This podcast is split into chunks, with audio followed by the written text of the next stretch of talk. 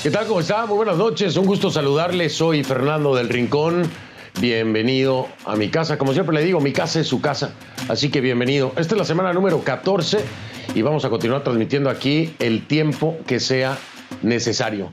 Por lo pronto, si le parece, iniciamos porque le voy a hablar del COVID, por supuesto, y voy a arrancar aquí en casa precisamente. Vamos a arrancar aquí en la Florida porque el alcalde de Miami-Dade, Carlos Jiménez, anunció que se revierte la reapertura de negocios yo se lo había dicho. Se revierte la reapertura de negocios debido a que continuamos viendo un aumento en el porcentaje de pruebas de COVID mientras le muestro imágenes en vivo de la ciudad de Miami. Así es, un incremento en las pruebas de COVID hace que se revierta la reapertura de negocios y también un aumento en las hospitalizaciones. A partir de este miércoles se van a cerrar de nuevo Restaurantes, clubes de baile, locales para banquetes, fiestas, gimnasios y lugares de alquiler a corto plazo. El condado Miami-Dade reportó 1.981 infecciones adicionales. Esto solo en las últimas 24 horas. ¿Cuál es el total? Bueno, el total es de 48.992 casos de COVID-19 en el eh, y, y, perdón, y 1.051 decesos. Así que bueno, ahí lo tiene usted, se lo había dicho, vamos como cangrejitos para atrás, estas son las imágenes, recuerde que hay un toque de queda desde las 10 de la noche también hasta las 6 de la mañana, hasta nuevo aviso.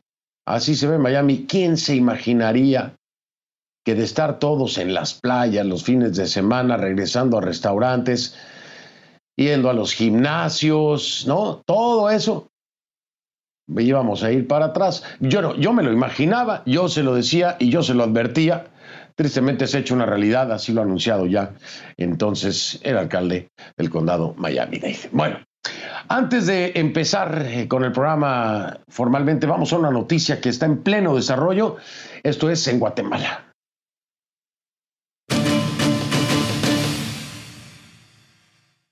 El vocero del Ministerio de Gobernación de Guatemala, Vinicio Pacheco, le confirmó a CNN que dos hijos del expresidente de Panamá, Ricardo Martinelli, fueron detenidos este lunes en el Aeropuerto Internacional La Aurora, ubicado en Ciudad de Guatemala, cuando pasaron por el Departamento de Inmigración. Esto antes de abordar un avión rumbo a Panamá. Michelle Mendoza se encuentra en vivo desde la ciudad de Guatemala con información, así que voy para allá. Michelle, ¿cómo estás? Buenas noches, gracias por estar con nosotros. Eh, cuéntanos cuál es la situación, lo que ya tenemos confirmado, por supuesto, y todos los detalles que nos puedas aportar. Adelante. Gracias Fernando, un gusto saludarte. En efecto, ya el Ministerio de Gobernación, como decías, confirma la detención de Luis Enrique y también de Ricardo Martinelli Linares.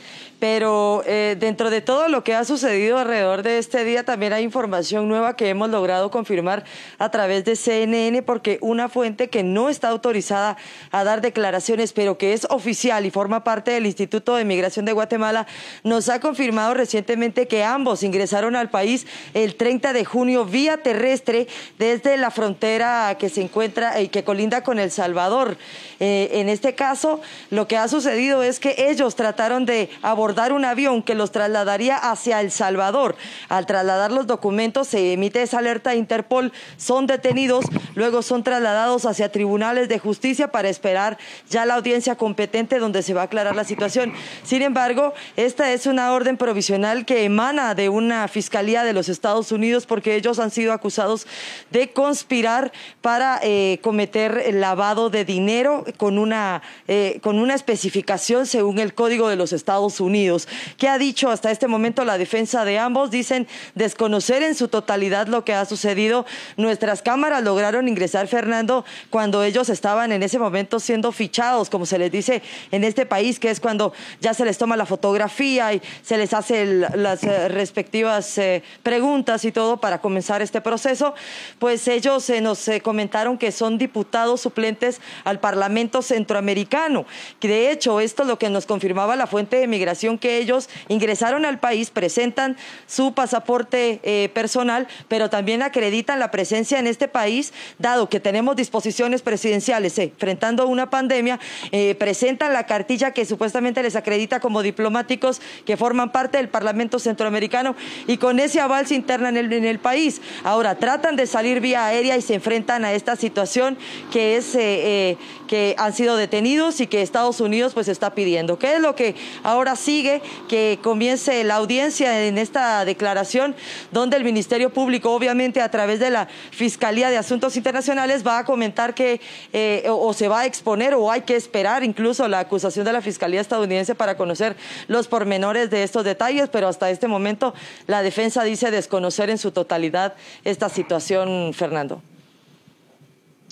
Y bueno, los hermanos Martinelli están diciendo que no saben ni siquiera cuál es la acusación, según ellos, por supuesto, cuál es la acusación que tienen aquí en los Estados Unidos. Así que Michelle Mendoza pudo ser eh, testigo de primera mano precisamente de la detención o ya de la reclusión en donde los tienen detenidos temporalmente. Ahí estuvo Michelle Mendoza con las cámaras de CNN, como ya nos lo mostró y como ya también nos lo narró. Vamos a estar al pendiente a ver qué es lo que ocurre, Michelle. Muchas gracias por la información. Buenas noches. Buenas noches, que estés bien. Gracias.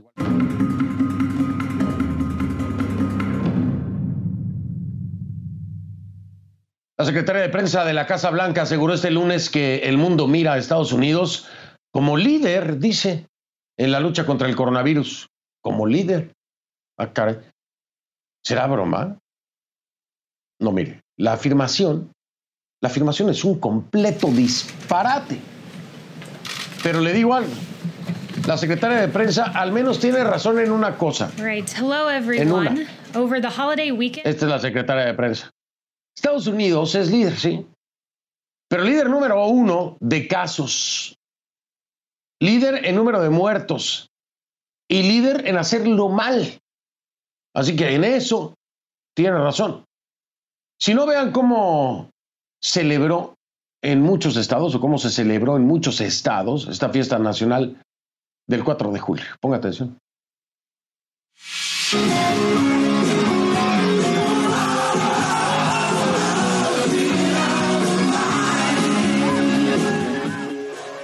Así se celebró en algunos lugares ignorando completamente la pandemia, sin mascarilla, sin distancia de seguridad, sin preocupación, sin ninguna conciencia social. Decenas de personas se reunieron atropellando todas, todas las medidas y recomendaciones de salud vigentes. Como si no pasara nada. Vean nada más, las imágenes son no solamente desagradables, son eh, tristes, son atroces, son absurdas, son un crimen, son un crimen. Usted sabe la fuente de contagio, el foco de contagio, ¿qué es eso? ¿Sabe cuántas personas, desgraciadamente, van a morir en algún punto por al menos una persona contagiada en esas escenas que le mostré? Estadísticamente es lo más factible que una de esas personas en medio de esa multitud vaya a provocar por contagio la muerte de otra persona en los Estados Unidos, estadísticamente. Cuando un experto ve esas imágenes, ¿sabe qué es lo que responde? Que estamos en caída libre, en caída libre. Así lo cree la jefa del Departamento de Enfermedades Infecciosas del Hospital General de Massachusetts. Así lo creo yo, así lo cree cualquier persona que tiene conciencia. Este fin de semana los parques acuáticos se llenaron. Las playas que no estaban cerradas también. Y como el día no alcanzó para celebrar, pues eh, la noche, ¿no? La noche también fue parte de la fiesta. Se extendió a piscinas privadas.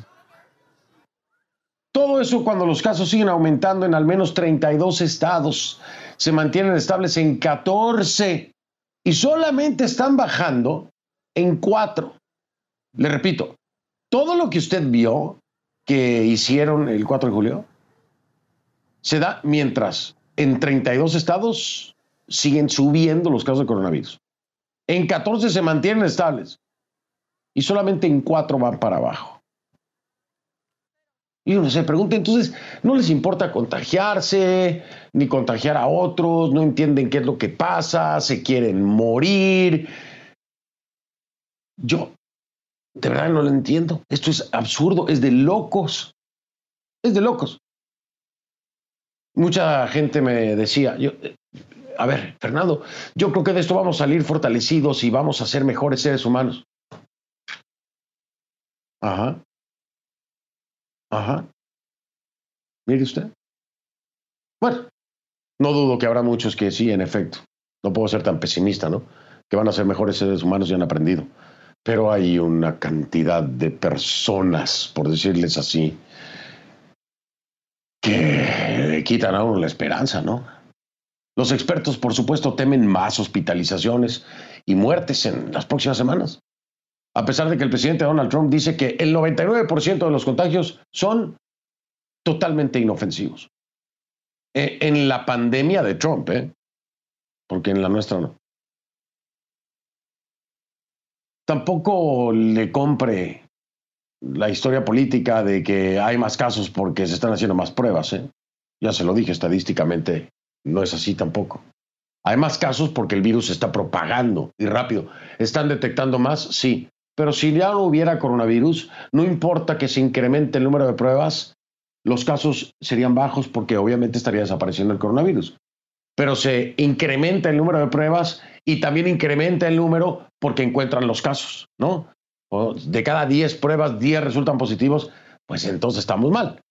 Si de cada 10 pruebas tres fueran positivos, ah, bueno, pues la cosa es diferente. Entonces, tampoco se compre esa cantaleta, ese cuento de, que porque hay más pruebas, entonces hay más casos. No, no es cierto, es porque hay una propagación impresionante, principalmente en dos estados. Texas y aquí en la Florida, donde ya le decía, vamos para atrás como cangrejos, ahora vamos a volver a cerrar. Ambos casos, Texas y Florida, con más de 200 mil casos y en los que prácticamente todos los días se baten nuevos récords. En esos estados algunos hospitales están cerca de quedarse ya sin camas. Dos semanas da el alcalde de Austin, Texas, para que eso pase en su ciudad. Dos semanas en Austin, Texas. Mientras que el personal del Hospital Metodista de San Antonio advirtió que cada vez llegan pacientes más jóvenes. En la Florida parece que también son los jóvenes quienes están estimulando el brote. Bueno, pues cómo no, con las imágenes que hemos visto. En el caso del condado Miami-Dade, este aumento de casos, como ya le decía yo al inicio del programa, obligó a revertir la reapertura. Le voy a repetir para que esté al tanto, es a partir de este miércoles. Hay algunos detalles, mire, los restaurantes solo podrán servir comida para llevar, por ejemplo, pero van a tener que estar cerrados al público. Los gimnasios van a estar cerrados, eventos para fiestas, eh, clubes nocturnos, en fin, a cerrar otra vez. Esto fue lo que dijo Carlos Jiménez, escúchelo. We need to curtail the uh, the social activities of young people because that's where our problem started with young people and then transmitting it to their parents and their grandparents to where now we've had a doubling of, uh, of people in the in the hospital with COVID-19 we had a, doubling of people in ICU and a doubling of people in ventilators. And my concern is that uh, we're going to reach the capacity our medical capacity here in Miami-Dade and that's something I do not want to get to De hecho, en el condado Miami-Dade, en los últimos 13 días, las hospitalizaciones han subido un 88% y el uso de respiradores mecánicos un 119%. Si los números siguen así, solo es cuestión de tiempo para que los hospitales se saturen. En ese momento se hace un poco lo que se empezó a hacer esta semana, es parar los procedimientos no necesarios de forma tal que hay más camas disponibles. Eso nos va a ayudar bastante a manejar el flujo de pacientes y estamos montando unas carpas en la parte de afuera de las emergencias donde vamos a tener más camas disponibles. En este momento estamos manejando el flujo de pacientes bien, se está manejando. Si esto sigue viendo estos números, va a pasar eso en las próximas semanas. El flujo de pacientes va a sobrepasar nuestra capacidad. Una investigación de CNN encontró que las autoridades están fallando a la hora de rastrear los contactos. Aunque de acuerdo con el Departamento de Salud de la Florida, cuando alguien da positivo, el departamento hace una extensa investigación epidemiológica junto con los Centros para el Control y la Prevención de las Enfermedades, el CDC. Más de 200 expertos de todo el mundo creen que los centros deben advertir de que el coronavirus puede flotar en el aire y permanecer en espacios cerrados. Incluso después de que una persona infectada se haya ido, es decir, puede estar ahí la persona infectada, tose, estornuda o habla, se queda el coronavirus en el cuarto o en el lugar donde estaba porque está cerrado, usted entra y se lo respira. Para que me entienda más claramente, ¿no? En una carta abierta para la Organización Mundial de la Salud, los expertos piden que se eduque más. Y vaya, que hace falta educar a mucha gente sobre esta transmisión aérea del virus. Y no sabemos si se pudo exponer eh, por vía aérea o por contacto directo. Esa es la otra, ¿no? Pero este es el caso, aunque usted no lo crea, del presidente de Brasil. No se sabe si fue vía aérea o contacto directo. Bueno, todavía no se sabe a ciencia cierta si tiene coronavirus. Pero Jair Bolsonaro, el presidente que desde el inicio ha minimizado el coronavirus en su país, ha mostrado síntomas de coronavirus. Así es, Jair Bolsonaro. O, sea, ¿O será que tiene gripecita, como dijo él? Bueno, lo cierto es que ya los medios locales reportaron que el presidente tenía fiebre, pero su portavoz no quiso confirmar esa información a los medios. Se sometió, también ya está confirmado Bolsonaro, a la prueba para detectar coronavirus y a una evaluación pulmonar. El propio Bolsonaro le dijo a sus seguidores que sus pulmones estaban limpios, que se había sometido a la prueba de coronavirus, pero que todo estaba bien. Pero esta vez sí usó mascarilla y le pidió a la gente que no se acercara a él. La realidad. Aplastante. Como siempre se lo he dicho, ¿no? La realidad termina, o la verdad termina, liberándonos o aplastándonos. Depende de qué lado de la verdad esté usted.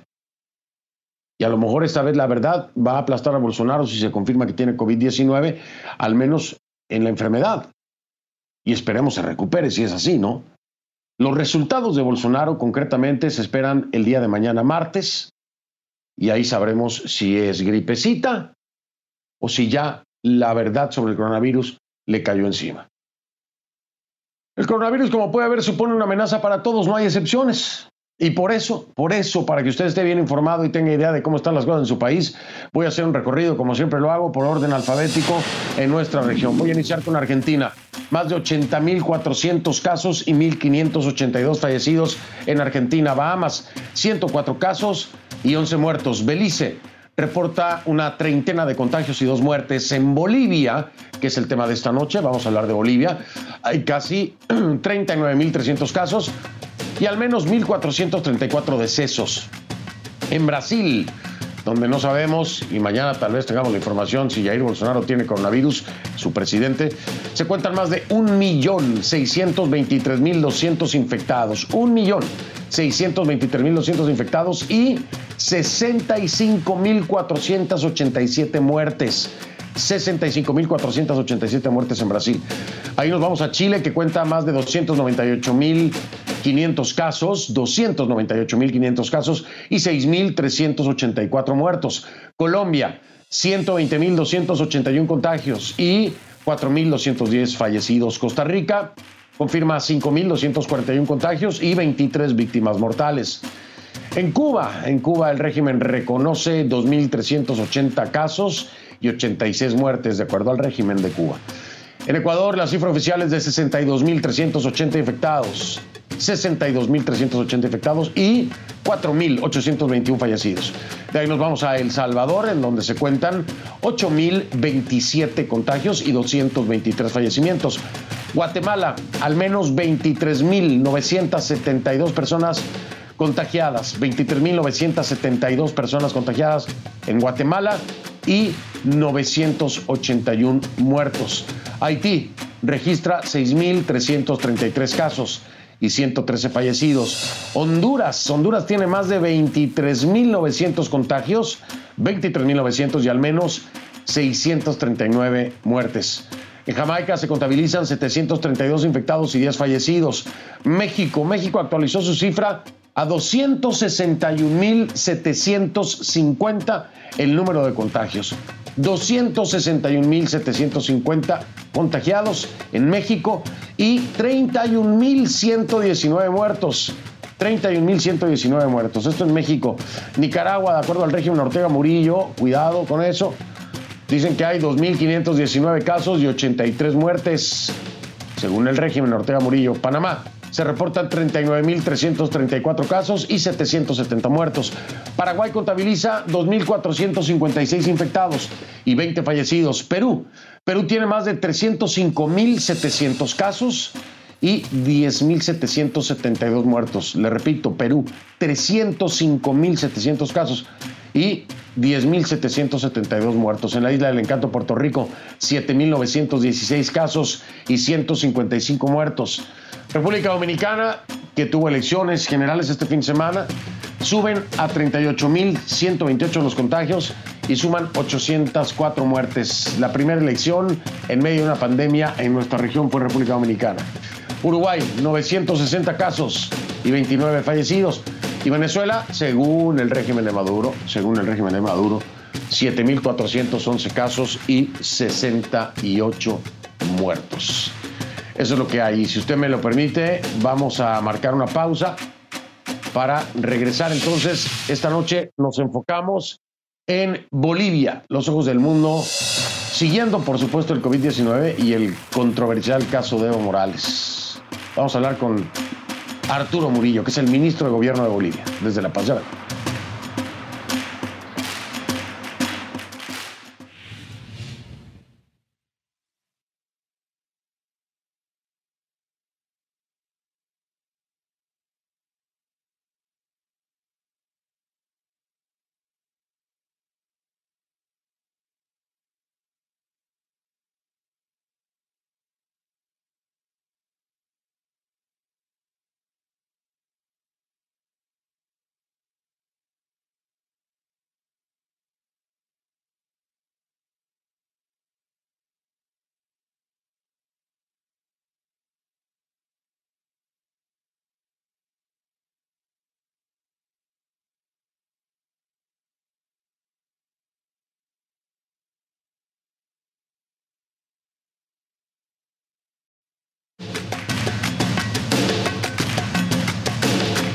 A ver, Andy. A.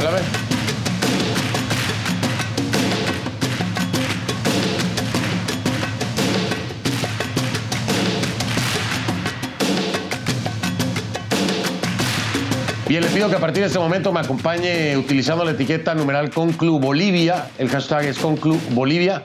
Recuerde que recibo todos los comentarios a mi cuenta en Twitter, arroba soy F del Rincón, arroba soy F del Rincón. Le digo, le digo algo, hoy la justicia llegó a la puerta de Evo Morales, ¿sí? Le digo que la justicia llegó a la puerta de Evo Morales porque la Comisión de Fiscales Anticorrupción de Bolivia anunció que se emitió la imputación formal y solicitó la detención preventiva del ex mandatario. Escúchelo usted. La Fiscalía Departamental de La Paz, a través de la Comisión de Fiscales, el día de hoy ha presentado y ha emitido la resolución de imputación formal contra el señor Juan Evo Morales Aima por los delitos de terrorismo y financiamiento al terrorismo. Así como escuchó, la Fiscalía de Bolivia imputó hace solo unas horas a Morales por el denominado caso audio. Se le acusa de terrorismo por haber presuntamente coordinado varios bloqueos en el país junto al dirigente cocalero Faustino Yucra durante la crisis que vivió Bolivia a finales de 2019. Según los investigadores, las pruebas muestran que el 14 de noviembre del año pasado Morales se comunicó por teléfono desde México con Yucra que estaba en Santa Cruz, Bolivia. Además, el reporte indica que en el teléfono del hijo de Yucra se encontró el video de la supuesta llamada. ¿De qué le estoy hablando? Mire, le voy a refrescar la memoria. Volvamos a escuchar este audio. Ponga atención. Hermano, que comida a la ciudad, lo que el circo de verdad. ¿No? no me acuerdo de cuando me, me expulsaron del Congreso del 2002. Sí, sí. A ver, no, pero en Omino, Cochabamba, La Paz, pues, me bloquearon. Sí, hermano. Y ahora me, me expulsan de Bolivia y ya bloqueo. Hasta ganar, hermano, ¿ya? Morales, Morales respondió vía Twitter. Allí dice, de manera ilegal e inconstitucional, la Fiscalía de la Paz pretende imputarme por terrorismo con un audio alterado y sin ser notificado. Una prueba más de la sistemática persecución política del gobierno de facto. Pronto volverá la democracia y el Estado de Derecho a Bolivia. Eso es lo que dice. Es lo que dice Evo Morales. Bueno, Vamos a seguir en Bolivia porque el otro gran desafío, por supuesto, es la pandemia, el manejo del COVID-19. Y hemos visto que no perdona a nadie. Cuatro miembros del gobierno dieron positivo por COVID-19 en los últimos días, incluida la propia ministra de Salud. Sí, la propia ministra de Salud, María Eidi Roca. Lo mismo pasó con el ministro de la Presidencia, Yerko Núñez, el ministro de Minería, Jorge Fernando Oropesa y el comandante en jefe de las Fuerzas Armadas, el general Sergio Orellana. El departamento de Cochabamba, por cierto, atraviesa una doble crisis sanitaria por el coronavirus. Esto ha puesto a sus hospitales al borde del colapso y sus cementerios enfrentan una realidad muy compleja que los obligó a que cerraran por algunos días para dar seguridad a sus empleados que exigieron medidas sanitarias y reclamaron la falta de espacio para enterrar a tantos difuntos. Bolivia, Bolivia es nuestro tema esta noche. Para hablar de ella, voy, voy con un protagonista.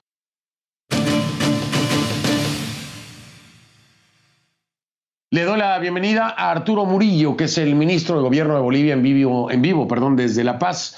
¿Cómo está, ministro? Buenas noches, los saludo desde casa, bienvenido.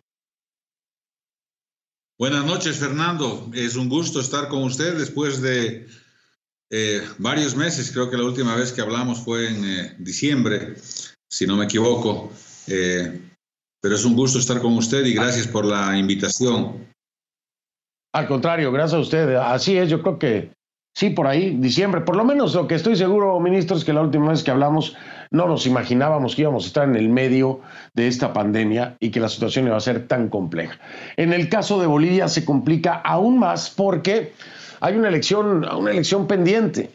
Hay una elección pendiente y las condiciones, las condiciones no son las más favorables, lo estamos viendo dentro del propio gobierno de la presidenta Yanine Áñez. Eh, hubo una elección, la primera en la región, fue en República Dominicana, elección general, presidencial, pero las cifras son muy diferentes a las que hay en Bolivia. Ministro, ¿cómo le van a hacer, ministro Murillo? Es el momento, se puede, la cosa no está nada bien, ministro. Bueno, es difícil el, el desafío, estimado Fernando, pero hay que ser muy claros. La responsabilidad de lo que vaya a pasar el 6 de septiembre es del Tribunal Supremo Electoral la responsabilidad de Salvador Romero, la responsabilidad de que se lleve adelante la elección está en sus manos. La responsabilidad de los contagios está en sus manos. La responsabilidad de las muertes está en sus manos. Cuando se saca una ley para una elección, la responsabilidad pasa a manos del Tribunal Supremo Electoral. Eh, nosotros dijimos que era eh, irresponsable hacer una eh, elección sin un estudio previo. Un domingo antes de aprobar la, promulgar la ley, la presidenta llamó al señor Salvador Romero y le preguntó y le pidió que le diera cuál era su estudio. Y el señor Salvador Romero le dijo que no tenía ningún estudio, pero que iba a tomar las mayores previsiones posibles para que no haya mucho contagio. Eh, nosotros mostramos nuestro estudio, nosotros tenemos un estudio y creemos que julio va a ser un mes complicado, agosto va a ser un mes complicado y septiembre estaremos complicados. Pero el problema es que eh, si decía la presidenta, si, decide la presidenta que eh, no promulgar la ley y que no haya elecciones, la llaman prorroguista. Y si dice que se, se vaya adelante, la llaman asesina. Estamos eh, en un momento muy difícil en el país. Hemos salido, tú has hecho un seguimiento paso a paso, lo que hemos pasado eh, con la fuga del, dictador, con la fuga del narcodictador, eh, nos quiso incendiar el país, quiso un Vietnam, dos Vietnames, lo descubrimos, descubrimos audios donde mandaba acercar ciudades, acabas de poner Ministro, justamente uno. déjeme, Entonces, eh, déjeme interrumpirlo ahí, déjeme interrumpirlo ahí, ahora hablamos a profundidad del caso de Evo Morales, pero es que quiero entender un poco eh, a ver, desde la perspectiva, por supuesto que desde la perspectiva constitucional, estoy en el tema electoral, desde la perspectiva constitucional eh, hay quienes consideran, tiene que llevarse a cabo ya eh, la elección, porque sí, se ha venido prorrogando, ¿no? Desde la perspectiva de salud es el peor momento para hacerlo. pero, ¿qué, ¿qué, solución proponen desde el gobierno de la presidenta Yanine Áñez? ¿Cuál era el planteamiento desde el gobierno y también candidata eh, a la presidencia Yanine Áñez? ¿Cuál es el planteamiento dentro de la pandemia? ¿Era mover la elección o no moverla? Y si moverla, ¿hasta cuándo moverla? El problema, el problema es un poco difícil de, contestarte, estimado Fernando, porque claramente no sabes cómo se va a comportar la pandemia. Eh, nosotros teníamos unas proyecciones terribles para este mes de junio. Eh, debíamos haber estado con alrededor de 4.000 muertos y 100.000 eh, contagiados, pero las medidas que la presidenta ha tomado, muy acertadas por cierto, con, mucha fuerza, con mucha firmeza como es ella, ha permitido que no nos disparemos. Estamos alrededor de 40.000 infectados, y alrededor de 1.400 eh, fallecidos, o sea, eh, mucho menor a lo que se, se, iba, se proyectó. Entonces, eh, aparentemente vienen momentos más difíciles los próximos meses, entonces es difícil el tema de tomar una decisión sobre este tema. Pero además, tienes el fuego cruzado, lo tienes a Evo Morales que está incendiando el país ¿no es cierto?, metiendo recursos económicos y mandando su gente a morir, eh, mandando su gente a contagiarse desde su cómoda mansión que tiene en Buenos Aires de 3 millones de dólares. Él ordena que salga su gente, manda recursos económicos y han habido en los lugares donde ha habido concentraciones y sublevaciones de gente, es donde la mayor cantidad de gente se ha contagiado y está muriendo. Voy a, si me lo permite, ministro Murillo, voy a marcar una pausa. En un momento regreso para que entremos de lleno, de lleno perdón, al tema de, Evo Morales y esta decisión y avanzar un poquito más también con el tema del coronavirus allá en Bolivia. Eh, yo le decía hoy a mi equipo de producción, decía, hay que hablar de Bolivia porque eh, trae muchos paquetes, la situación es muy pesada. Traen el tema de la elección, traen el tema del coronavirus, traen el tema de Evo Morales, eh, ya aclararon el supuesto portazo virtual que le habría dado eh, Alberto Fernández de Argentina. Ya dijeron no hubo ningún portazo virtual, él no estuvo presente en el momento que ya tenemos la participación. Total, que eso ya ha quedado aclarado. Voy a regresar entonces en un momento para hablar precisamente con el ministro de Gobierno de Bolivia, Arturo Murillo. Ya regresamos entonces para hablar sobre Morales, la decisión que se toma el día de hoy.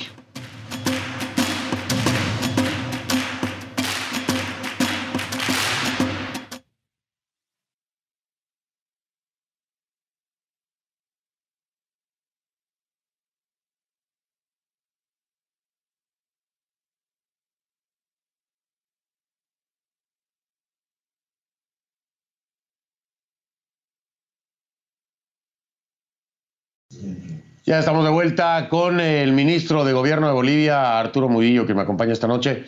Eh, ministro, a ver, estábamos en el tema electoral y, cuál pudiera ser la solución.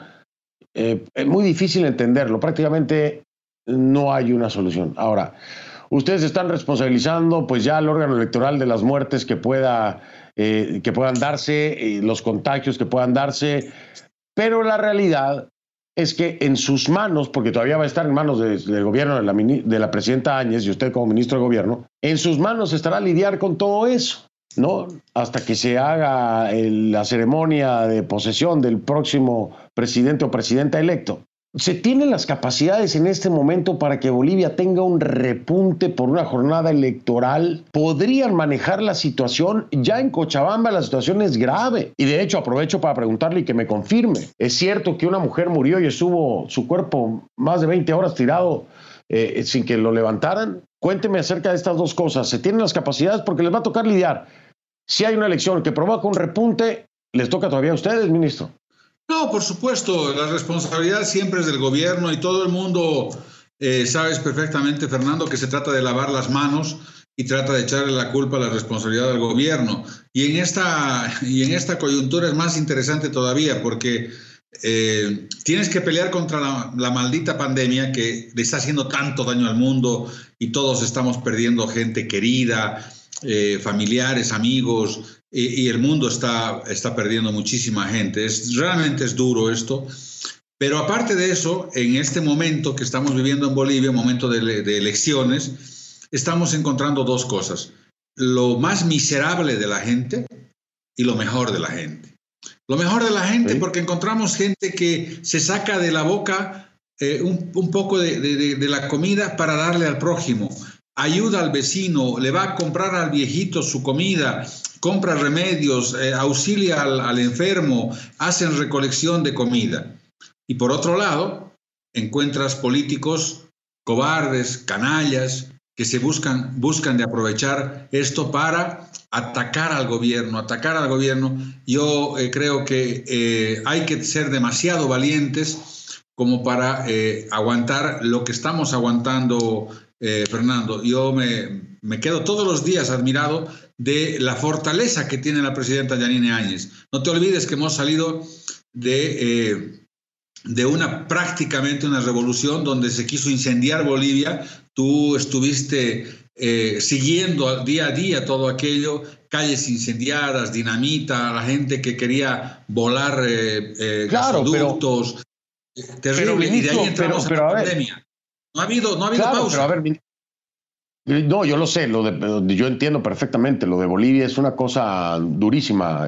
Digo, en todos lados la pandemia, pero las las condiciones que, se estaban viviendo en Bolivia lo hacen mucho más complicado. Vienen de, muchos problemas y continúan con esto. Pero, a ver, una cosa es el manejo eh, político o, el, eh, el problema político que se generó en el país y otra cosa, puede haber mucha valentía para enfrentar eso, que la ha habido, yo lo tengo que reconocer por parte de, la presidenta Áñez, por parte de los bolivianos, que fueron los primeros con las pititas, ¿no? Son más, eh, los bolivianos tienen el crédito más grande, el, pueblo tiene el crédito más grande. Pero una cosa es eso, y otra cosa es una pandemia, porque en la pandemia no hay pitita que valga, ministro Murillo. ¿No? O sea, ahí no hay ninguna eh, legislación tampoco. Entonces puede ser muy valiente, pero no tener las capacidades, y es lo que le estoy preguntando, y los bolivianos lo quieren saber.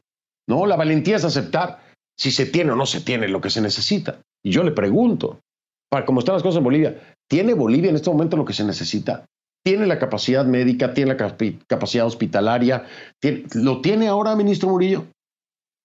No, por supuesto que no, por supuesto que no, Fernando, y hay que, y hay que reconocer y hay que decir las cosas con claridad. 14 años este país se han hecho canchitas, 14 años se han hecho canchas de fútbol y el expresidente Morales, hoy prófugo de la justicia por terrorismo, jugaba fútbol todos los días y transmitían sus partidos de fútbol y hacía canchitas en todos los lugares que podía. Y decía que no se hacen hospitales porque era muy caro hacer, mantener los hospitales. Hoy día no, tenemos hospitales, hoy día no tenemos eh, implementos. Para darte un ejemplo simplemente, eh, teníamos un solo laboratorio en todo el país para analizar este tipo de, eh, virus.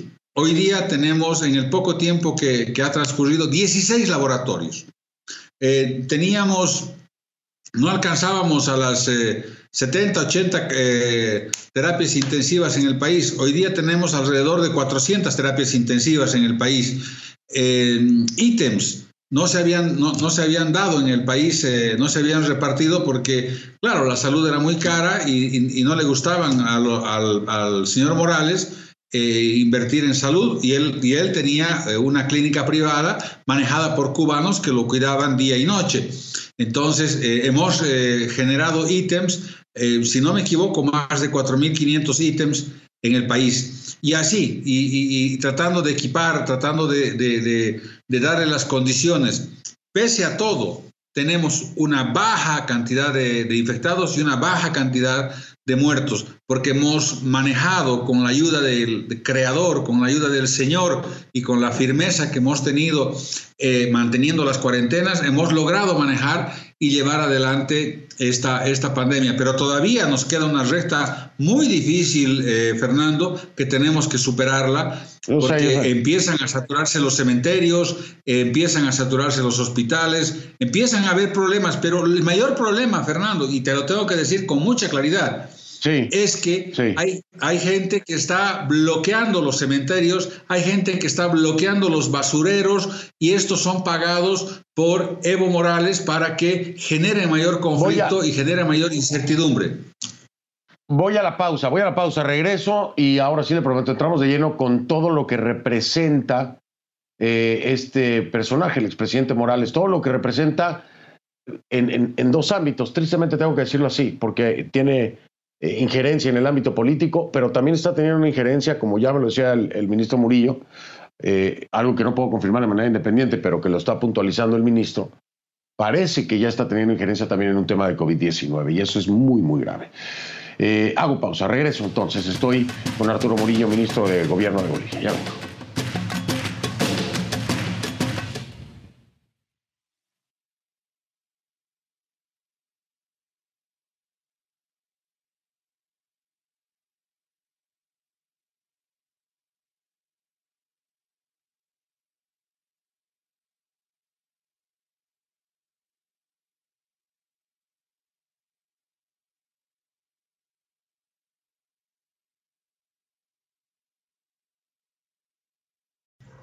Ministro Murillo, estamos de vuelta. Quiero aprovechar el tiempo. A ver, eh, ya, ya el tema legal de Evo Morales eh, se ha definido, vamos a decirlo así, ya hay una eh, orden de captura. me imagino que van a solicitarle el apoyo de Interpol, ¿correcto? Por supuesto que sí, querido Fernando, por supuesto que sí. lo que ha pasado hoy día es algo muy importante para los bolivianos porque este señor tiene que venir a, Bolivia a purgar 30 años de cárcel, porque eh, gracias a él tenemos el, peor sistema de salud en, en, América, el peor, pero pese a ello tenemos menos muertos que en Europa y esto es algo que eh, vale la pena apuntar. Pero hay un tema que es importante, Fernando, que, que lo sepas y lo sepa el mundo. Estamos gobernando no solamente contra, con la pandemia. La peor pandemia que hay en el país es Evo Morales y su gente. Dos tercios de la Asamblea Legislativa tiene el más. Y esos dos tercios, puedes creer tú que están bloqueando los créditos, Fernando, para que no venga plata para la salud y para que no venga plata para los bonos. No los han bloqueado, Fernando. No les importa la vida, no les importa la salud. Gobernamos contra esos dos tercios, gobernamos contra la justicia que puso Evo Morales y también gobernamos contra el Ministerio Público que también puso Evo Morales. Entonces, es muy fuerte lo que tenemos nosotros. ¿Perdón? Lo hemos, que, que, no, que sí, que lo hemos hablado muchas veces en este programa. El aparataje eh, gubernamental de Evo Morales sigue ahí, sigue montado, ahí está, en el legislativo, en el judicial, ahí está, eso tiene que, que reformarse. Pero eh, antes de que se me vaya el tiempo, porque me quedan tres minutos. Eso ahora contra la salud, Fernando? Bueno, ministro Murillo, ¿qué le puedo decir? O sea, no puedo negarle que me parece un crimen precisamente que no se atienda la salud en medio de una pandemia. Ahora, eh, esta es una primera eh, situación legal de Evo Morales. Y, quiero saber si ya les ha dicho algo este, el gobierno de Alberto Fernández en Argentina, porque pues allá está muy tranquilo, pero aquí hay una petición de la justicia boliviana. ¿Ya han hablado con el gobierno de Alberto Fernández? ¿Hay algo?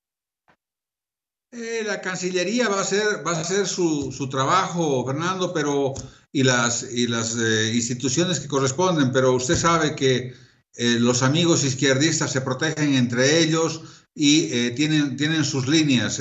Si, si, pasa algo con Fernández, volará, volará seguramente a, a Cuba a refugiarse. pero yo creo que en los países que se, puede, se puede dar en algunos países se, les, se, puede, se puede resguardar a la gente, se les puede dar cobijo, pero los terroristas no deberían tener ningún lugar en el mundo donde esconderse. Ellos deberían ir a la cárcel y pagar con la máxima condena los crímenes de lesa humanidad que ha cometido. El juicio que tiene eh, Evo Morales en Bolivia solamente es por lo que trató de hacer en Bolivia, pero hay otros juicios, como el caso de terrorismo. Usted conoce bien el tema del terrorismo del Hotel Las Américas. Ahí mandó a asesinar gente este hombre y hay un juicio que se está llevando en los tribunales europeos. Bueno, eh, ahí precisamente esperemos a que determinen las autoridades europeas si en efecto será eh, señalado como un culpable, eh, eh, hay, hay, que darle su tiempo a la justicia. Lo concreto ahora es lo que ya la justicia boliviana tiene.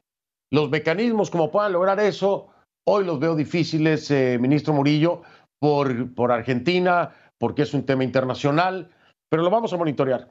Yo me tengo que despedir, ministro Murillo, como usted sabe, siempre me da gusto hablar con usted. abrazo a mis hermanos bolivianos, por supuesto.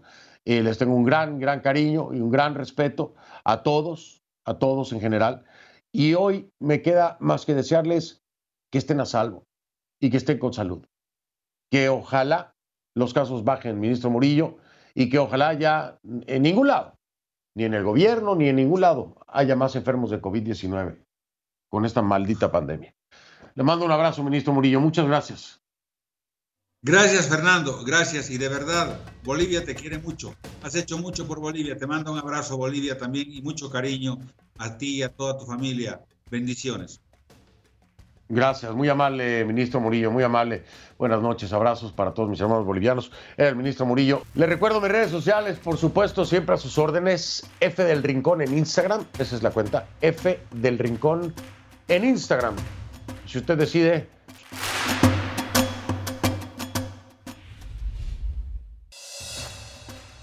Soy Fernando del Rincón, gracias, buenas noches. Si me permite, lo veo mañana. Por favor, cuídese. Cuídese mucho.